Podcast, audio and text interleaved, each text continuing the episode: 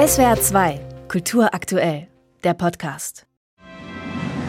Willkommen bei Youth of the Year, die Show für Deutschlands Jugend von heute. 25 junge Menschen, 100 Kameras, eine Villa, sieben Tage, um den, die oder das junge Gesicht unserer Nation zu küren. In einer Reality-Show wird die oder der Jugendliche des Jahres gesucht.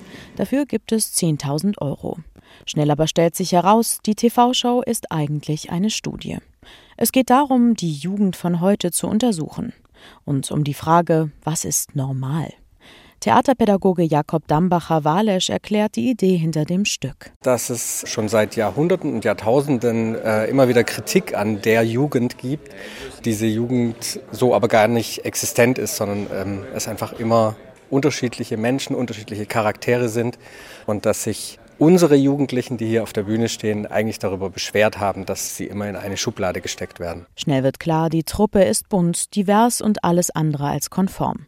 Natürlich gibt es die, die von einer Influencer-Karriere träumen, aber eben auch die politisch Interessierten. Greta Thunberg ist eine schwedische Umweltaktivistin, die weltweit bekannt wurde für ihren Einsatz im Kampf gegen den Klimawandel. Der Traumberuf Influencerin hat in den letzten Jahren immer mehr an Popularität gewonnen. Ob es um Mode, Beauty oder Klimaschutz geht. Es geht darum, seine Leidenschaft zum Beruf zu reduzieren und andere Menschen zu begeistern. Immer wieder wird deutlich, jede Gesellschaft hat ein verzerrtes Bild von ihrer Jugend. Bestes Beispiel das Jugendwort des Jahres, bei dessen Verkündung Erwachsene oft nur verständnislos den Kopf schütteln. Was reden die bloß? Und die Jugendlichen? Goofy. Was? Och no! Schon wieder eine neue Vokabel, die wir lernen müssen. Ich hab keinen Bock mehr. Komm, wir reden nur noch Hochdeutsch. Theaterpädagoge Jakob Dambacher-Walisch erklärt, was die Jugendlichen bei der Konzeption des Stückes beschäftigt hat. Wenn man sich unsere Welt und die vielen Herausforderungen, vor denen wir stehen, anschaut, müssen die Jugendlichen irgendwie ganz viele Probleme lösen, die sie nicht verursacht haben. Und das war schon ein großes Thema in der Gruppe. Da geht es um Krieg und Auseinandersetzungen, ähm, dass sie sagen, hey, sie können das gar nicht nachvollziehen. Und natürlich auch das Thema Klimawandel. Das Stück zeigt, unsere Jugend wächst in einer Zeit des immer schnelleren Wandels auf.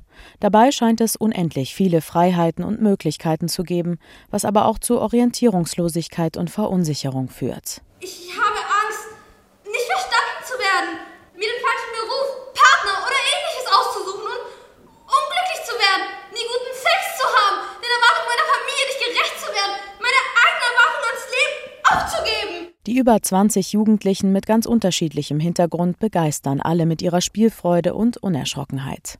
Viele sind nicht zum ersten Mal dabei. Ich habe gemerkt, das ist so die einzige Gruppe, die wirklich alles akzeptiert, so wie man ist. So habe ich das wirklich noch nie erlebt, auch manchmal nicht bei meinen besten Freunden, aber hier, das hat mich wirklich erstaunt. Wir wollten irgendwie, dass man wirklich mal die Jugend sieht, also wirklich uns und nicht immer dieses Klischee. Und ich habe das Gefühl, mit der Wendung in unserem Stück haben wir das wirklich schön reingebracht und auch unser Ende, da haben wirklich wir gesagt, wir hätten das gerne so. Denn am Ende der vermeintlichen Reality-Show im Spannungsfeld zwischen Selbstreflexion und Findung und dem Klischeedenken sind sich trotz aller Ängste und Zweifel alle einig. Sie sind gerne jung und wollen sich das auch nicht nehmen lassen.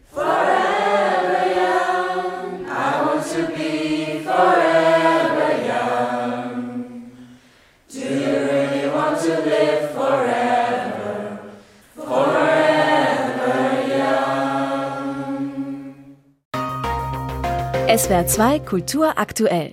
Überall, wo es Podcasts gibt.